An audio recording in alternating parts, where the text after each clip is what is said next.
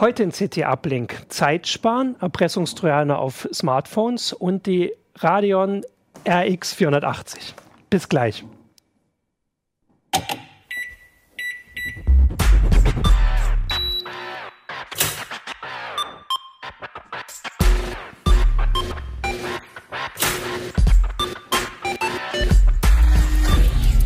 CT Uplink. Ja, hallo, willkommen zur neuen Folge vom CT Uplink. Ähm, ich bin Martin Holland aus dem Newsroom und habe mit mir erstmal die neue CT hier, um die geht's, sieht man das? Das ist die äh, 15, die himmelblaue. Und ich habe drei Gäste mit mir, eine neue. Äh, als erstes mit mir sind da. Genau, Dorothee Wiegand. Ich beschäftige mich mit Anwendungssoftware. Genau. Und Jürgen Schmidt, ich bin im Bereich Security tätig. Und als letztes. Als Ja, dritter- Martin Fischer und ich beschäftige mich mit bunten Pixeln. Genau, okay. und großen Teilen, die hier rumliegen. Genau, aber wir fangen mit dir an, Dorothee. Du Genau. hast ähm, so beaufsichtigt oder bist verantwortlich für die Titelstrecke sogar im, äh, im, in der aktuellen CT. Das ist die Zeitsparen, habe ich vorhin gesagt. Da geht es um verschiedene Sachen, wie man Zeit spart. Wie man Zeit spart, ja, sogar noch mehr. Eigentlich auch, äh, wie man sich besser organisiert, dass man entspannter arbeitet, mehr geschafft kriegt, pünktlich fertig wird und so weiter. Das passte nur alles gar nicht da in die Zeile, deswegen haben wir es mit Zeitsparen abgekürzt. Ja, ich habe Mehr schon Freizeit sozusagen. mehr oder? frei. Genau, Mehr das ist die Idee. Ja. Ich habe ein bisschen reingeguckt und habe Ja. gleich am Anfang, muss ich auch sagen, wir sind ja hier immer so zwischen Online und äh, CT, habe ich ein paar Sachen von uns wiedererkannt, weil es geht tatsächlich auch um einfach so Basissachen wie, wenn man an einem Artikel schreibt, lasst euch nicht stören. Sich nicht stören lassen, Von den Kollegen. genau. Und da habe Ja. Mhm. ich, also ich habe mich gewundert, dass kein Name von uns da stand, ähm, weil wir sind natürlich immer die, die stören. Aber es ging vor allem also um solche Tipps. Da habt ihr auch ein paar am Anfang gesagt, aber es ging auch um Software direkt, Mhm. wo er sagt, also das kann man muss heutzutage nicht mehr nur einfach sagen, ich konzentriere mich jetzt, sondern jetzt kann einem auch das Smartphone sagen, ich konzentriere mich jetzt oder der, der Rechner. Ja, äh, also es gibt jede Menge Ideen, was man so tun kann und für fast jede Idee gibt es gleich eine ganze Handvoll von Apps, äh, mit denen man das dann auch in die Tat umsetzen kann. Ja. Genau, und ihr hattet also so eine Sache, die auch tatsächlich bei uns im Einsatz ist, wenn ich das so äh, gerade auch schon mitgekriegt habe, ist Kanboard, Kanban. Kanban, Und das ist zum ja. Beispiel so eine richtige, wie, also eine Umsetzung von was, was es eigentlich schon länger gibt. Genau, So, off- also eigentlich offline. ist ähm, Kanban eine Idee für Teams. Ja. Also wie sich mehrere Leute miteinander organisieren, dass sie irgendwie Projekte gewuppt kriegen, jeder seinen Teil macht und jeder sieht, wie weit sind wir denn. Äh, und Personal Kanban ist dann halt so ein bisschen so ein Ableger davon für einen alleine, der nach ähnlichen Methoden dann seine einzelnen Aufgaben organisiert. Die Grundidee ist einfach, ich visualisiere, wo ich dann so stehe. Also ich habe drei Spalten, die äh, Dinge, die anstehen, das, wo ich gerade dran arbeite und das, was fertig ist. Und es sollte in der Mitte, da wo ich dran arbeite, immer möglichst wenig stehen. Und das Möglichst viel hinten immer, das genau, ist das Ziel. genau, das motiviert dann, ja, wenn es entsteht, super, habe ich fertig. Und ähm, ja, das soll halt äh, helfen, dass ich nichts äh, übersehe, nichts vergesse und zügig und konsequent an dem, was gerade wichtig ist, Genau, und, und Vielleicht ist ja ganz nützlich, da an Ja. der Stelle mal so einen Blick hinter die Kulissen zu Ja, geben, weil wir genau. nutzen ja Kanban im Security-Team.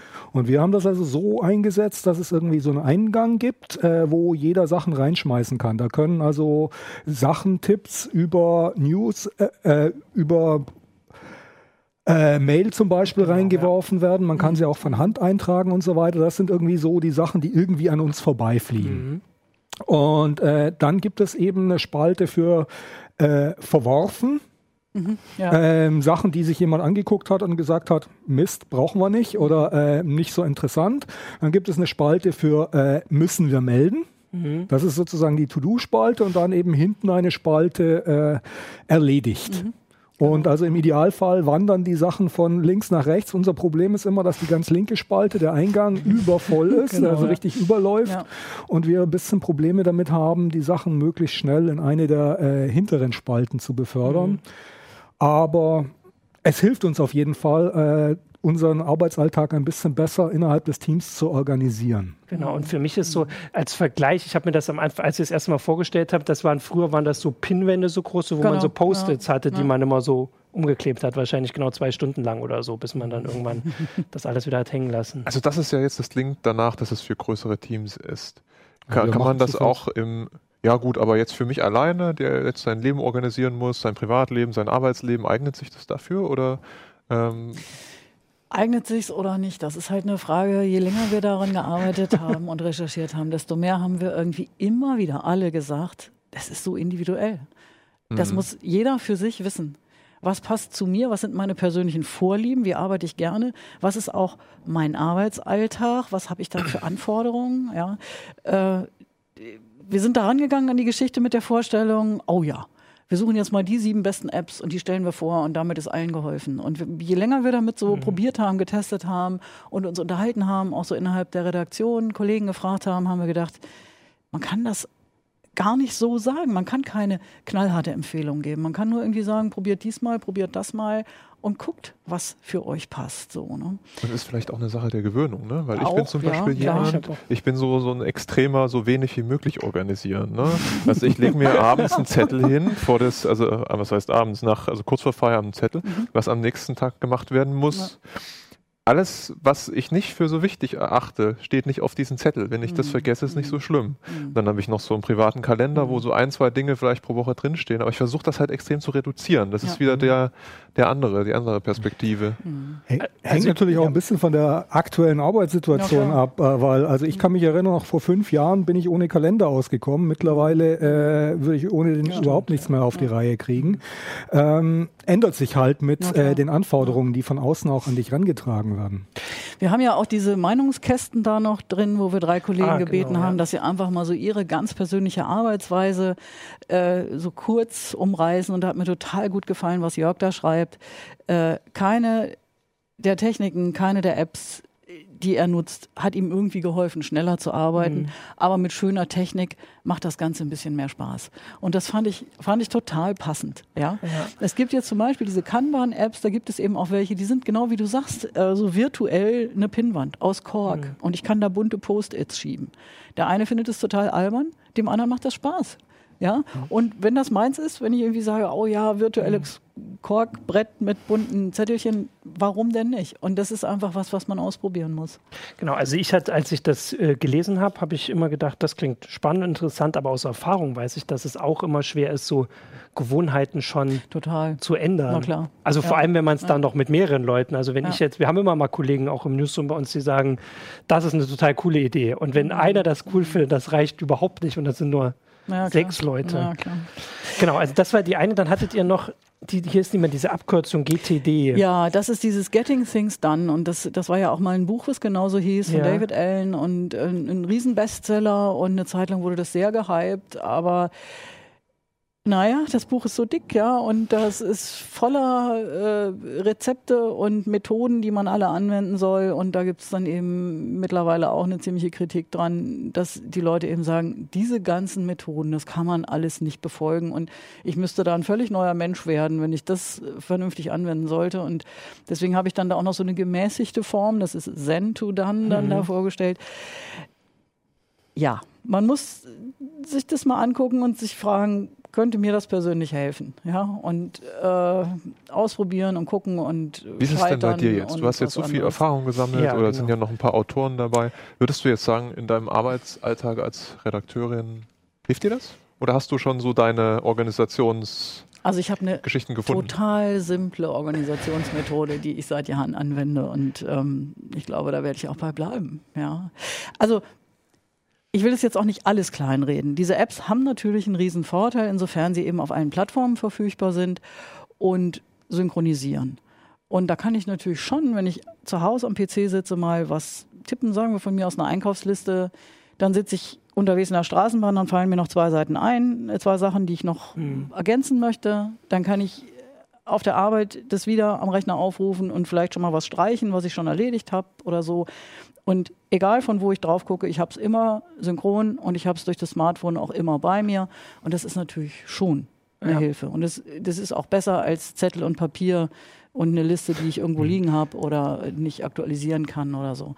Ähm, Nur wie sehr man das so auf die Spitze treibt, hm, das muss halt jeder gucken. Also ich fand ne? ein Tipp, ich glaube, das war Teil von dieser Getting Things Done Geschichte, weiß es aber jetzt gar nicht mehr, war, dass man, wenn man Sachen, also wenn man jetzt hier eine Sache findet, die man ändern will oder mehrere, dass der Tipp war, man nimmt sich eine raus, Richtig, gewöhnt ja. die sich irgendwie Genau. über 30 zwei, Tage. 30, Ja, okay, ja. 30 Ja, ja. Tage. Es gibt natürlich, natürlich gibt's genaue Zahlen Und an und dann die nächste. Genau, genau. Weil sonst ist das, glaube ich, das bei so einem. Artikel so, dass man danach, man schreibt hier die ganze Zeit mit, sagt, Ja. Mhm. das mache ich, das schlage ich morgen den Kollegen vor, das schlage ich morgen vor und am Ende sagen alle, so nicht, weil zum Beispiel am Kanboard, das funktioniert inzwischen. Also das hat, Mhm. äh, da haben wir anfangs auch ein bisschen Anlaufschwierigkeiten gehabt. Ich glaube eher wir, die von außen das befüllen sollten, durften, konnten. Und jetzt inzwischen kriegt man das aber richtig mit. Und aber vielleicht ist es da auch so eine Teamgrößensache, oder? Das, also ihr seid nicht, ja gut, sechs Leute. Also das Problem so war halt, dass, äh, dass wir irgendwann zu viel waren, als dass es irgendwie noch über E-Mail oder so Ja. andere Absprachen Klar, gegangen ist. verloren, ne? Wir hatten also das Problem, dass halt uns Sachen durchgerutscht sind, äh, um die sich keiner gekümmert hat, weil jeder gedacht hat, der andere macht's. Oder äh, es keiner so richtig zur Kenntnis genommen hat und so weiter. Jetzt haben wir so, so ein bisschen eine Systematik drin, aber es geht noch mit vergleichsweise wenig Overhead und von daher sind wir eigentlich recht zufrieden mit der Lösung Ja. im Moment. Und ich persönlich habe ja auch irgendwie vor kurzem so ein Aha-Erlebnis gehabt. Ich wollte irgendwie mal ein bisschen Überblick verschaffen, äh, wie viel Zeit ich hier eigentlich verbringe. äh, jetzt bin ich jemand, der irgendwie ganz schlecht äh, darin ist, irgendwie Tabellen auszufüllen und Buchhaltung und sowas. Das ist mir ein Graus. Und, aber mein Smartphone weiß immer, wo ich bin. Und äh, da gibt es einige tolle Apps, die eben da einem relativ schnell also mal so einen groben Überblick zumindest verschaffen können, dadurch, dass es einfach äh, nebenher protokolliert, äh, ja, wann ich mich eben im Heise Verlag aufhalte und mir danach am Ende der Woche irgendwie einen Überblick verschafft. Und waren es Waren's ganz mehr neue oder So oft hier. Ach nö, eigentlich zu oft und zu lange und zu viel, ja. Also ich hatte vor allem auch bei den, äh, den Tipps am Anfang noch so ein paar, wo ich das auch mitkriegt habe, die teilweise wirklich ganz einfach sind, die ich auch im, Redak- im Büro mitkriege. Dieses, Ja. wenn ihr an was schreibt, macht die Tür zu. Ich kriege das ja mit, als ich bin einer von denen, die hinläuft sonst, wenn wir keine Antwort bekommen, wenn irgendwie ne, die Kollegen sich nicht melden. Und wenn die Tür zu ist, also das stand auch drinne, dann ist schon so die, die Hemmfrist ein bisschen größer, da einfach mal Bisschen, reinzugehen, weil man ja, ja immer ja. mehr Leute stört, auch als ein. Du klopfst dann laut, ne? Das kommt immer aufs Thema drauf an. Nee, Ja, wenn dann aber äh, cool fand ich zum Beispiel auch, das ist ja von Jo der erste Teil, ähm, einen Kinder-Account einrichten, wo bestimmte Sachen gesperrt sind. Ja? Ja. Wenn ich zum Beispiel dazu neige, bei langweiligen Sachen dann doch immer mal den Browser aufzumachen oder, oder keine Ahnung, ein Spiel zu spielen oder so, ja. Dass ich mir das dann einfach selber verbiete. Ich weiß, Also- das ist so wie diese Leute, die die Uhren immer fünf Minuten vorstellen, um sich selbst Ja. zu verarschen. Bei mir wirkt das aber nicht, die verwirren mich immer nur alle. Ähm, aber klar, also es waren auf jeden Fall auch solche Sachen drin, die, also kann man ja auch hoffen, dass vielleicht in der Redaktion das auch fleißig gelesen wird. Genau, und ansonsten habt ihr noch, das waren jetzt noch so, äh, noch so andere Sachen, die ihr auch noch ja, erwähnt. es ging dann noch um Kalender. Äh, ist natürlich auch gerade bei Teams wichtig, Genau. ne, dass man gegenseitig ein bisschen mal gucken kann, wer ist wann verfügbar. Und dann Ja. ging es halt noch äh, ganz äh, konkret um Abrechnungssoftware, die so ein bisschen im engeren Sinne das macht, was du auch gesagt hast, ähm, Jürgen, einem so ein bisschen Aufschluss gibt, wo, wie habe ich eigentlich meine Ja. Zeit verbracht. Ist dann eher wichtig für Leute, die freiberuflich tätig sind, die dann eben auch Rechnungen schreiben, dass sie wissen, wann habe ich für welches Projekt gearbeitet. Genau, also auf jeden Fall eine ganze Menge spannendes Zeug, wo, glaube ich, jeder irgendwie Ideen mitnehmen kann, weil ja, Zeit haben wir ja irgendwie alle nicht. das stimmt. So, also außer wenn sich jetzt Zuschauer melden und sagen, ich habe zu viel Zeit, dann fände ich jetzt etwas überraschend. Genau, das ist alles in der CT. Hier großes Titelthema mit der Uhr. Das ist ja, kann ja was Positives bringen. Das ist jetzt meine Überleitung, weil das, was Jürgen mitgebracht hat, ist jetzt quasi der nächste Schocker dieses Jahr, Ärger, oder? ja. Ärger, sagen wir Ärger, genau. Was hast du äh, fürs Heft oder äh, verantwortet, ne? Ist von einem Autor. Erpressungstrojaner. Hatten wir dieses Jahr jede neu. Menge schon, Ja. äh, die an uns vorbeigekommen sind. Vor allem im Windows-Bereich hat das also äh, einen regelrechten Boom gegeben Anfang des Jahres. Ja. Und jetzt zeichnet sich ab, dass die auf die Smartphones kommen. Mhm. Eigentlich nicht überraschend, wahrscheinlich, wenn man. Nö, überraschend nicht, aber äh, dann doch erschreckend, Erschreckend, wenn es, äh, wenn es tatsächlich ja. real wird. Ja, Und ja, das Interessante ist, also wir hatten da einen Autor, der äh, diese Dinge auch äh, real analysiert hat und Mhm. also in seinem Alltag, der arbeitet in einer als Forensikexperte und äh, bekommt auch immer wieder solche Handys auf den Tisch. Und der hat halt festgestellt, dass diese Smartphone-Trojaner eine ähnliche Entwicklung durchmachen wie die, die Erpressungssoftware unter Windows. Okay. Da gab es nämlich früher so vor ungefähr einem Jahr gab es diese einfach gestrickten BKA-Trojaner, die im Wesentlichen Ja, deinen Rechner ja. gesperrt haben und dich dann beschuldigt haben, es wurde auf deinem Rechner Kinderpornografie Mhm. gefunden oder irgendwelches anderes illegales Zeug und deswegen sei der im Auftrag des BKA, BND oder sonst wem vorsorglich gesperrt Mhm. Ja. worden und du solltest jetzt irgendwie ein Bußgeld äh, zahlen, um weitere Maßnahmen gegen dich erstmal auszuschließen. Hatte das Geld damals eigentlich was geholfen? Also, oder gab es Ähm, Fälle, von, weil wir Weiß ich nicht genau, aber ich meine, der, der Knackpunkt war, die waren sehr primitiv. Die haben Ja, im genau, Wesentlichen war das nur so eine Bild, Art Bildschirmsperre. Ja. Das heißt, mit ein bisschen Know-how hast du immer Möglichkeiten dran mhm. vorbeigefunden. Ja. Du musstest nur irgendwie den richtigen Dreh finden. Mhm.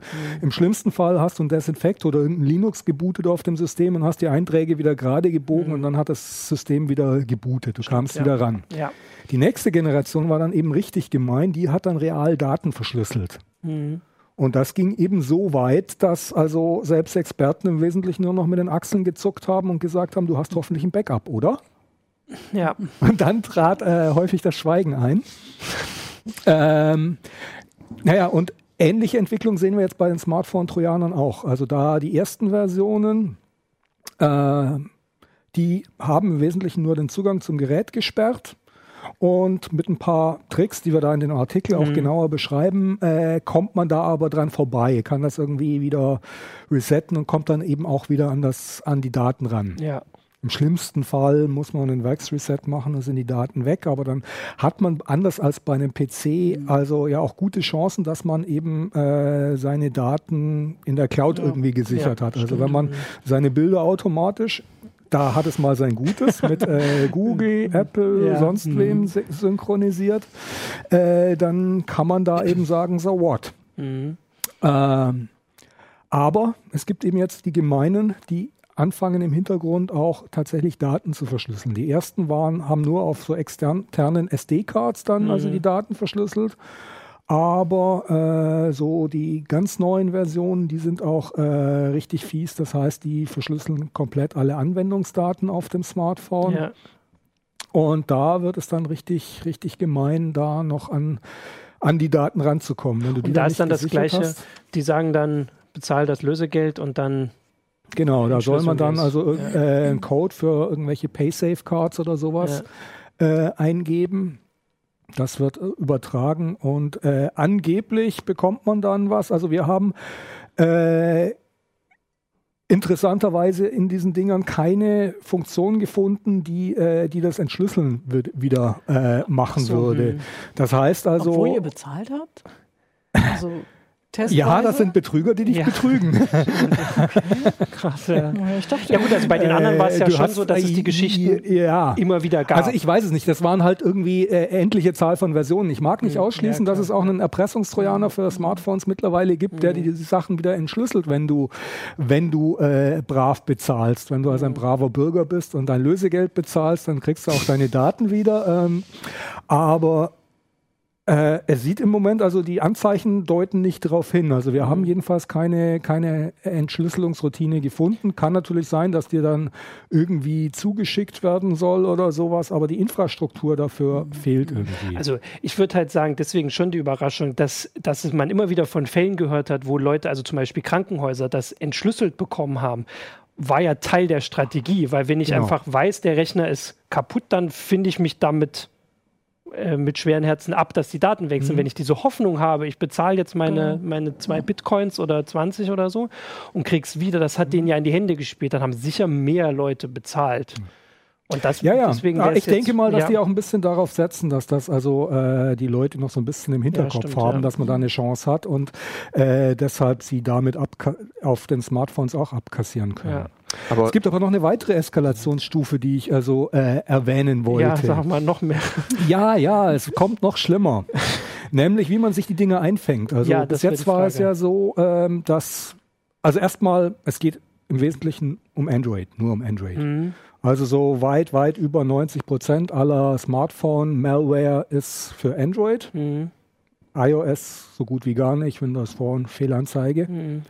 Ähm, die Exemplare, die wir da gesehen haben, alle auch für Android. Und die wesentliche Art und Weise, wie man sie, sie, sich einfängt, ist eigentlich immer, dass der Anwender sie selber installiert, dass ihm das irgendwie untergejubelt wird. Entweder, dass es irgendwie eine angebliche gecrackte Version eines tollen Spiels ist oder dass einem irgendwie ein Update untergejubelt wird oder eine Systemerweiterung mhm. oder sowas durch cleveres Social Engineering, also über eine Mail oder ein Pop-up in einer, in einer Webseite. Das, die sagt, also hier gibt es ein Sicherheitsupdate für dein Flash-Zertifikate, sonst was. Und wenn du dann sagst, ja, ja, ja, ich will installieren, dann hast du das Ding auch mhm. irgendwann auf dem Rechner. Ja. Oder, beziehungsweise nicht auf dem Rechner, sondern auf dem Smartphone. Smartphone. Mhm. Aber, und jetzt kommt also die böse, die schlechte Nachricht, mittlerweile gibt es auch also erste Erpressungstrojaner, bei denen muss der Anwender gar nichts mehr tun. Das heißt, äh, im Wesentlichen, du rufst nur einmal die falsche Seite auf und du weißt nicht mal, dass es die falsche Seite ja. ist. Der Rest passiert im Hintergrund, heimlich, ohne dein Zutun.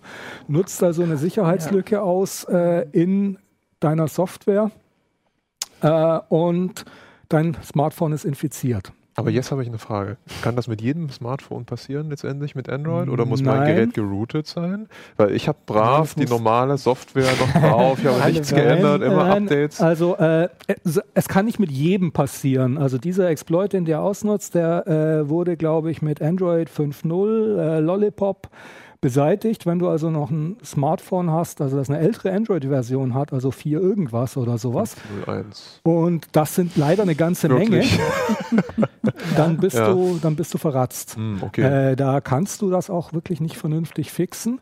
Und ja, geroutet sein muss das nicht. Das Routen übernimmt das nimmt der Trojaner für dich. Der hat nämlich einen entsprechenden, ja. der hat diesen Towel Root äh, Exploit mit drin eine Implementierung und verschafft sich oh. selber die Root-Rechte, ja. die er braucht, um äh, auf die entsprechenden Speicherbereiche zuzuschreiben und die auch tatsächlich ja, zu verschlüsseln. Android 5.0 ist, das sind dann, viele Leute ähm, in Gefahr. Genau, ja, gibt es da einen Schutz? Also ich, ich höre immer, ich kriege immer mal die Frage, ob jetzt äh, Antivirenprogramme oder so für Android-Smartphones oder überhaupt für Smartphones was bringen. Ich habe immer nicht so die 100 Prozent. Also ich würde immer vom Gefühl her sagen, es bringt nichts oder wenig. es bringt ein bisschen was, aber also der ähm, Michael Spreizenbart, ja. der das geschrieben hat, der hat also dieses, diese Samples, die er bekommen hat, relativ frühzeitig mal gecheckt und hat äh, erschreckend niedrige Erkennungsraten okay. bei Antivirensoftware mhm. gefunden. Das heißt also, da hätte Antivirensoftware wenig Chancen gehabt, da was zu machen. Mhm. Insbesondere, weil auf einem PC es ist ja so, dass die Antivirensoftware im Hintergrund immer noch irgendwie so die Software ein bisschen mhm. überwachen kann.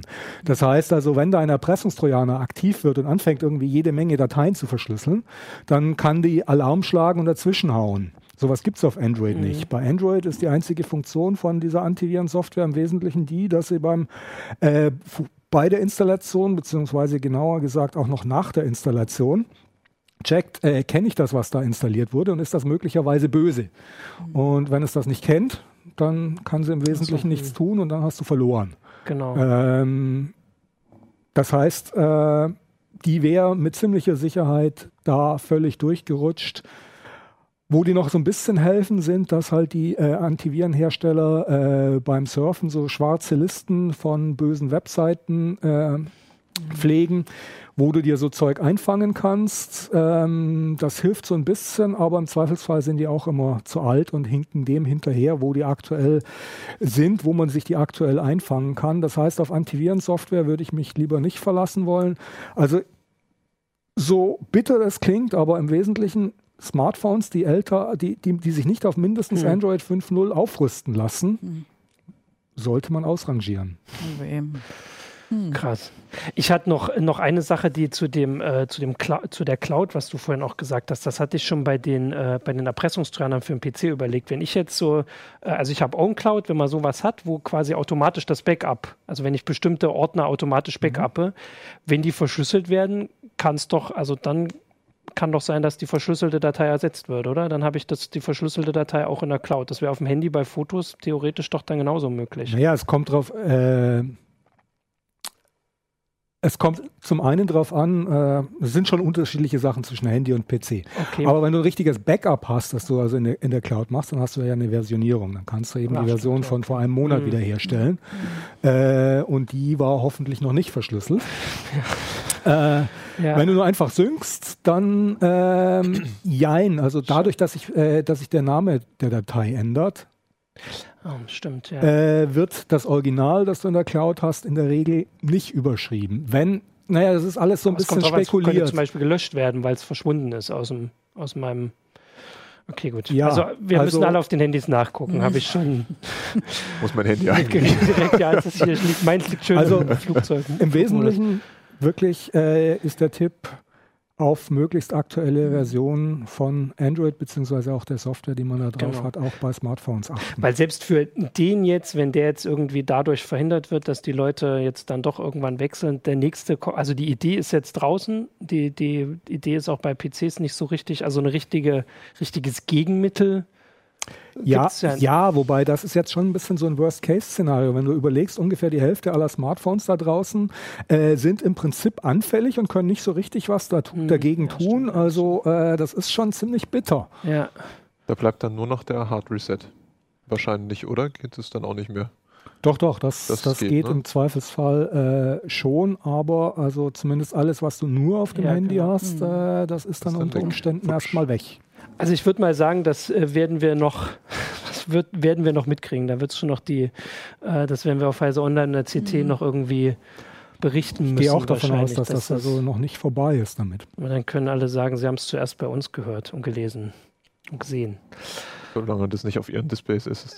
ja, genau. Also hier, ja, also äh, überlege ich jetzt auch gerade, was ich mache, wenn ich so einen Bildschirm sehe. Möchte ich mir jetzt nicht vorstellen. Wir machen jetzt andere Bildschirme, die ich sehen möchte. Das ist ein super Übergang.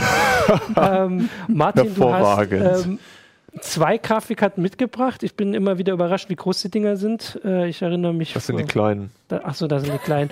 Aber richtig reden wollten wir vor allem über die, du hast die, die Radeon, ne? Das ist die hier. Wir reden über die rote. Die rote. Haben wir denn eine Detailkamera heute? Da hat die Regie leider geschlafen. Ja. Ja, also ich kann sie ja mal von weit ja entfernt. Genug. Man sieht, genau, man sieht ja nicht viel in der Kamera, aber genau, sie ist groß genug. Was ist deine Frage? Ja, was ist denn jetzt das Besondere an dieser? Ich habe mitgekriegt, dass es gerade ganz schön viel Diskussion um die Grafikkarten gibt. Also um vor allem die auch, wenn ich das jetzt richtig verstanden habe, ist ja. die, die du daneben gelegt hast, ist jetzt so ein neues High-End-Modell, das so die absolute Referenz ist. Äh, und AMD hat gesagt, nehmt doch die. Fast. Also ich fange mal ein bisschen vom ja, Urschlag fang mal, an. Fang mal vor Grafikkarten an. sind ja immer schnell und werden immer schneller mit jeder Generation. Ja. Ähm, leider hat sich in den letzten Jahren auch der Trend eingestellt, dass Grafikkarten immer teurer werden, besonders die für Spieler. Mhm. Weil Grafikkarten werden tendenziell ein bisschen weniger verkauft ne? und die Hersteller wollen natürlich ihr Geld irgendwo herkriegen. Mhm. Ähm, tatsächlich verkaufen sich immer noch diese teuren Grafikkarten ziemlich gut. Ähm, das Problem ist, dass sich der Markt etwas verschoben hat. Nvidia verkauft 80 Prozent der Spielergrafikkarten und AMD okay, ja. ungefähr 20% da Nvidia eine ziemlich marktbeherrschende Stellung hat, mhm. haben sie auch über die Jahre so ein bisschen geguckt, wie weit können wir die Preise denn treiben. Ähm, und sind jetzt bei der neuen Generation, bei der Nvidia-Grafikkartengeneration, mhm. so weit, dass das Topmodell fast 800 Euro kostet. Was sich natürlich kein normaler Spieler einfach mal so leistet. Ja. Ähm, bis jetzt war es auch so, dass AMD und Nvidia immer versucht haben, die jeweils schnellste Karte herauszubringen. Mhm. Ne? Leuchtturmeffekt und so. Das ist jetzt anders. AMD schwimmt ja nicht mehr im Geld mhm. und hat gesagt, okay, mh, hm, wir kommen vielleicht gegen diese starke Nvidia-Karte nicht mehr an. Wir haben die Fertigung umgestellt und mal gucken und mal schauen. Ähm, wir, wir bringen jetzt eine Grafikkarte für 200 Dollar auf den Markt, die auch stark genug sein soll, um in Full HD zu spielen, um mhm. sogar in WQHD, also mit 2560 mal 1440 Pixeln zu spielen. Und VR soll auch noch laufen. VR auch, okay. So, VR war, bis AMD diese Grafikkarte herausgebracht hat, äh, Grafikkarten vorbehalten, die mindestens 350 Euro gekostet mhm. haben. Da hat man natürlich vorher erstmal gedacht, oh wow, jetzt passiert doch mal wieder was Spannendes mhm. im Markt. Das Ganze wird jetzt auch bezahlbar. Was mhm. Kino immer so sagt, oh, VR, große Hürde ist der Preis, das wäre dann gedrückt. Ja, dann hat AMD diese Grafikkarte vorgestellt, wir haben uns die angeschaut. Tatsächlich ist die Leistung ganz in Ordnung. Sie ist also schneller als eine GeForce GTX 970, die kurz vorher über 300 Euro gekostet hat. Ähm, das war ganz okay. Mhm. Sie stellt auch aktuelle Spiele flüssig dar, alles super. Dann haben wir die Leistungsaufnahme gemessen. Dazu muss man sagen, eine Grafikkarte kann über verschiedene, ich sag mal, Stränge ihren Strom beziehen. Ja. Ne? Einmal aus dem Mainboard und äh, wenn das nicht reicht, also aus dem PCIe-Steckplatz, aus den äh, aus Zusatzsteckern, die direkt zum Netzteil führen. Mhm. Das brauche ich jetzt, glaube ich, nicht zeigen. also jedenfalls hat diese Grafikkarte einen einzigen Stecker an der Seite ja. mit sechs Pins. Und darüber dürfen 75, hier ist er, und darüber dürfen 75 Watt hm. äh, aufgenommen werden. Über den Mainboard-Steckplatz nochmal 75 Watt, also maximal 150 Watt. Toll. Das Problem ist allerdings, dass sie mehr zieht. Also sie äh, insgesamt, wenn man jetzt ein Spiel anmacht, dann braucht sie so 100, ja, zwischen 160 und knapp 170 Watt. Also ist 20 Watt über der mhm. Thermal Design Power. Da könnte man jetzt sagen, das ist schon mal nicht so schön, weil normalerweise sollte man Spezifikationen einhalten aus verschiedensten mhm. Gründen. Ja. Ähm, das Problem ist allerdings, dass sie ausgerechnet über den Mainboard-Steckplatz 88 Watt zieht. Also wir haben 88 Watt gemessen, andere also Reviewer also, haben ein bisschen weniger, manche ein bisschen mhm. mehr. Und darüber dürften halt nur 75 laufen. Und das ja. ist halt schon mehr als sogar der 10-prozentige Toleranzbereich. Das kann also dazu führen, dass äh, Instabilitäten auftreten. Es wird jetzt nicht ein Mainboard abbrennen, aber es kann durchaus sein, wenn man so ein billig Mainboard hat, ähm, dass es vielleicht mal Absturz unterlasst oder wir hatten ein Mainboard, da ist die, das ist gar nicht erst hochgefahren. Ob das jetzt daran lag, wissen wir nicht hundertprozentig, aber es kann, können Probleme auftreten. Also die Konsequenzen tauchen dann auf dem Mainboard auf und nicht jetzt per se auf der Grafikkarte, weil sie das zum Beispiel, also die kriegt das erstmal. Ist dem Nutzer völlig wurscht, weil wenn es ja, instabil ist, dann ja, ist es instabil. Ja. Ne? Ähm, und das Schwere ist, normale Menschen können das ja quasi gar nicht ausschließen. Die stecken die Grafikkarte rein, denken, die verbraucht weniger als die vorher. Mhm. Kann doch gar nicht sein. Dafür wurde AMD in, äh, von seiner Community ziemlich kritisiert, mhm. auch von äh, Testern, auch von uns. Und AMD hat gesagt, ja, wir sind uns des Problems bewusst. Ein neuer Treiber soll es richten. Mhm. Jetzt haben wir natürlich erstmal skeptisch geguckt und gedacht, neuer Treiber bei einer Hardware-Verschaltung und so weiter, wie, wie, soll das eigentlich, wie soll das eigentlich gehen? Aber lassen wir es mal machen. Jetzt, heute, also Donnerstag, wir zeichnen ja Donnerstag auf, muss man sagen. Nee, das ist wichtig zu sagen. Ja. Ähm, wir haben gerade mal erste Messungen durchgeführt. Ja. Äh, Mit dem neuen Eine Viertelstunde vor der Aufzeichnung, genau. Ähm, und da zeigt sich in der Tat, also über, die, über den PCIe-Steckplatz geht weniger, also nimmt mhm. sie weniger Energie auf. Da haben wir jetzt so, jetzt muss ich noch mal im Zettel gucken, weil es ist ganz frisch. Da haben wir jetzt 78 Watt gemessen, also immer noch ein bisschen mehr. Was wäre in diesem Toleranzbereich? Aber das ist nicht wild. Ja. Dafür holt sie sich die 10 Watt halt über den sechspoligen wieder raus. Und da fließen, haben die das vorher gesagt? Nee, da, darüber fließen dann halt 91 Watt okay. statt 75. Ja. Gut, belastet nur das Netzteil, nicht das ganze Mainboard, hm. ist natürlich auch nicht schön. Ja. Ne? Ähm, ja, und äh, mal schauen, wie das weitergeht. Wir hatten im Vorfeld auch mal die, das Standardgremium äh, gefragt, PCI SIG, was sie dazu sagen. Weil AMD hat so suggeriert, ja, das ist alles PCIe-kompatibel und das ist alles ja. toll.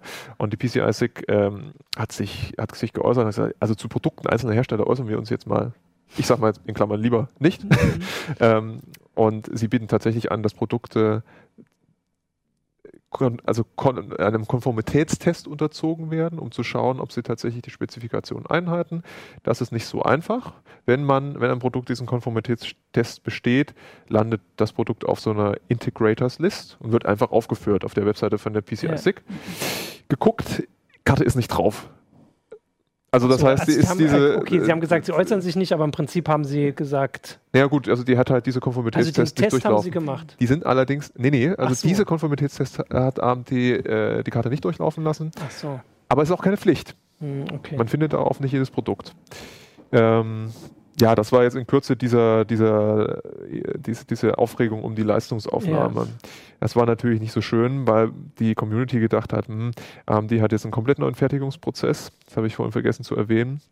Also die Strukturen sind nicht mehr 28 Nanometer groß, sondern nur noch 14. Und da hat sich jetzt natürlich jeder erhofft, meine Güte, AMD sagt zwar, das Ding braucht maximal 150 Watt, aber ach, beim Spielen sind es bestimmt nur 110 oder so. Also man hat sich da große mhm. Hoffnungen gemacht und es hat leider genau das Gegenteil eingetreten. Ja. Und äh, jetzt, also rein zur Grafikleistung kann man darüber dann noch, also wie hoch ist denn die Gefahr? Also könnte ich da, muss ich darüber jetzt noch diskutieren, wie gut die Grafikleistung ist, oder würde ich ein zu hohes Risiko eingehen, wenn ich die jetzt.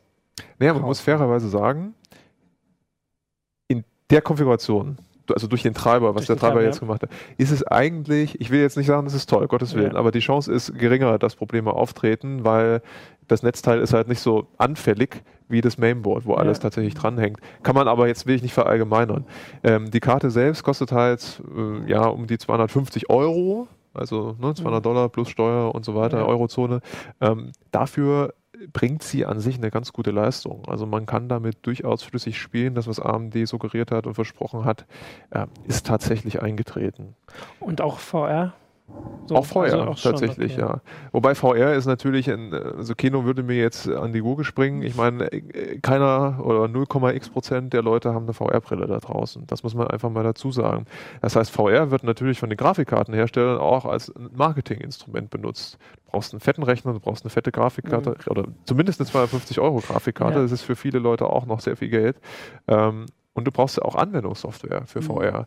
Und das, was wir zurzeit im VR-Bereich sehen, das ist, hat eher aus meiner Sicht Demo-Charakter. Das ist jetzt nicht so total fancy. Ja klar, aber man kauft ja die Karte auch nicht nur für die Sachen, die ich heute habe, sondern Danke für diese Überleitung. Zumindest. Und dafür erfüllt die Karte halt eben nur die Mindestvoraussetzungen. ah, okay. Mhm. Das heißt, ich würde meine Hand nicht ins Feuer legen, dass, falls VR tatsächlich wirklich ins Rollen kommt, Mhm. Dass die Karte noch in einem Jahr oder anderthalb Jahren ausreicht, um die Anwendungen, die dann rausgekommen sind, darzustellen. Mhm. Wobei VR natürlich auch einer Evolution dann unterworfen ist. Ne? Also wir bleiben ja jetzt nicht bei den ersten VR-Brillen stehen. Ja. Die Displays werden höher aufgelöst, also das ist sehr sicher. Ja, klar. Und huch, auf einmal sind es viel mehr Pixel. Klar. Dann liegt die Mindestvoraussetzung natürlich schon wieder höher. Also für die jetzigen reicht, für die aktuelle Software reicht es. Wahrscheinlich auch noch in diesem Jahr wird es wahrscheinlich auch noch reichen, aber wer Aber weiß. dann ist es wahrscheinlich wirklich ein bisschen komisch, weil wer sich jetzt eine VR-Brille für wie viel kosten die 800 bis 1300 kauft, der kann ja dann auch das Geld für die große daneben ausgeben. ja, naja, gut, die große daneben ist ja gar nicht die große daneben. Ach so. Die große daneben ist, ist die kleine äh, Nvidia, die Nvidia jetzt rausgebracht hat, heute sozusagen enthüllt hat. Vor, ja gut, weil wissen die Leute ja nicht, also am Donnerstag um 15 Uhr. Ähm, und die ist halt das direkte Konkurrenzmodell zu dieser AMD-Karte. Und da sagt Nvidia, wir haben eine Leistung, die liegt höher als die AMD-Leistung und wir brauchen dafür nur 120 Watt. Wird sich aber zeigen müssen, ähm, wir haben noch keinen Treiber von Nvidia für die Karte Oh, ach gekriegt. so. Achso, okay. Gibt übrigens noch einen ganz anderen Absatzmarkt für, für solche Karten. Krypto. Ich kenne die, kenn die im Wesentlichen aus, dem Bereich, aus der Cracker-Szene. Passwort-Cracker. äh, die, also wer in der Cracker-Szene was auf sich hält, hat mindestens einen Rechner, in dem vier von den Dingern stecken. Echt? Und wenn ich mir das mal überlege, 150 Watt mal vier, das sind 600 Watt, die, das, die die Dinger dann ziehen. Also Das stimmt. Ja, ja, das stimmt. und also äh, ich, ich könnte mir vorstellen, dass das mittlerweile also so von den Stückzahlen durchaus auch eine, eine Rolle spielt. Jedenfalls, wenn ich mir so anschaue, wie gut diese, diese äh, Programmierschnittstellen äh, gepflegt werden mittlerweile, über die man eben äh, Threads parallelisieren, auslagern kann, die auf Also der GPU OpenCL rechnen. und so? OpenCL und so weiter, dann scheinen ja auch die Hersteller da das als Markt äh, erkannt zu haben, wo man also zumindest den Absatz fördern kann. Ich meine, wenn man sich vorstellt, die kaufen eben dann nicht nur einen, sondern Ja, gleich klar, vier natürlich. davon oder acht und also äh, Absolut, das ist, da das ist tatsächlich. Das ist tatsächlich auch ein Markt. Ähm, damals, vor ein paar Jahren, als äh, der Bitcoin-Hype so groß war, genau. da haben mir auch viele äh. Grafikkartenhersteller gesagt, also wirklich Grafikkartenhersteller, nicht Chiphersteller, äh, wir verkaufen richtig viele von den High-End-Dingern eben für diese, fürs Mhm. Bitcoin-Mining. Ja. Ähm, Das war für die auch ein wichtiger Markt. Und es gibt natürlich noch den richtigen Profimarkt, also Leute, die, die 3D-Objekte erstellen, Mhm. äh, Filmeffekte visualisieren und so weiter und so fort. Ähm, da gibt es wiederum Karten, die explizit für diesen Markt zugeschnitten sind, Genau. Quattro, Fireball und so weiter. Aber es passiert immer, es passiert folgendes, also die normalen Consumer-Karten haben ja fast alle Funktionen, die diese teuren Quattro und Fireball-Karten auch bieten. Die haben halt nur nicht diesen zertifizierten Treiber. Mhm. Aber es gibt viele, die diesen zertifizierten Treiber eben gar nicht brauchen. Mhm. Die sagen sich, okay, ich kaufe mir eine Karte für 300 Euro aus dem Consumer-Bereich, die bringt genauso viel Leistung in meiner Anwendung wie eine 4000 Euro teure Mhm. Quattro-Grafikkarte. Also da gibt es viele, viele Absatzmärkte. der Spielermarkt ist tatsächlich noch der größte. Äh, aber der letztendlich Gewinn kommt aus vielen, vielen verschiedenen Ecken rein. Eben. Aber bei all den anderen Sachen, die jetzt aufgezählt, also diese Leistungsaufnahme ist ja auf jeden Fall was, worauf alle der Anwender gucken. Also wenn ich jetzt vier habe, dann machen die 10%, 20% eine Menge aus. Das Problem bei der Und wenn Sie sagen, wir haben einen neuen Treiber und die einzige Lösung, die Sie gefunden haben, ist, wir ziehen den Strom jetzt woanders raus. Ja gut, da gibt es natürlich noch ein kleines Schmanker. Sie haben natürlich in diesem neuen Treiber auch einen sogenannten, also das macht der Treiber einfach so, was ja. ich erzählt habe, mit den 10 Watt Hin- und Her-Schichten. Ja. Und sie haben gesagt, ja, wir sind ganz toll, wir machen, bauen noch einen Compatibility-Modus ein, also einen Kompatibilitätsmodus. Muss man in den Radio-Einstellungen erstmal finden. Wenn man ihn gefunden hat und aktiviert ihn, dann ist die Karte kompatibler. Ist auch 2-3% langsamer es gibt nur ein Problem. Wenn der normale Nutzer diese Karte kauft und die Karte reinsteckt und mit der Karte spielt, also es gibt einen Fall im AMD-Forum, da hat ein Nutzer gesagt, ich habe jetzt die Karte gekauft und ich habe sieben Stunden The Witcher 3 gespielt. Auf einmal ging mein Bildschirm schwarz, mein Rechner ist nicht mehr hochgefahren. Keine Ahnung, ob das jetzt daran lag. Möchte ich nicht sagen, aber es sah sehr danach aus du kannst ja danach diesen Kompatibilitätsmodus mehr einschalten. also er, dieser Schalter bringt dir eigentlich nicht viel, wenn er nicht zumindest standardmäßig gesetzt ja. ist. Ne? Naja, aber so ist es. Es wird nicht langweilig. Das erinnert, das erinnert, mich so ein bisschen an diese alten PCs früher, äh, die 286er, wo man so einen Turboschalter hatte. Ja, ja, ja. Da kenne ich, kann mich auch noch dran erinnern. Den hat man eingeschaltet. Jetzt muss man den Endturbo schalten. Nee, ich glaube, der war zum Teil dann auch später standardmäßig Standard schon Standard ja. eingeschaltet, weil sie auch irgendwann auf den Trichter kamen, dass es cooler ist. Okay, also äh, krass. Das heißt, die, die Sachen, die ihr hier äh, getestet habt, die im Heft stehen, die stimmen mir trotzdem noch alle. Es ging jetzt nur um den Da steht Strom. sogar das drin, was ich gerade erzählt habe. Na, das ist großartig. ähm, das heißt, also super, alles, was wir hier erzählt haben, steht im Heft. Das ist doch mal ein Versprechen, das wir gerne geben. ähm, genau. Dann äh, sage ich noch, ähm, schickt uns äh, Vorschläge und Fragen, was ihr habt zu der Sache hier. Die E-Mail-Adresse blendet die Technik ein. Manchmal habe ich das vergessen. Ist äh, uplink.ct.de, kann ich auch sagen. Äh, und ansonsten kommentiert auf YouTube und Heise Online. Und dann wünschen wir euch äh, ein schönes Wochenende und eine schöne Woche und ähm, bis zur nächsten Sendung. Ja, tschüss. Ciao. Ciao.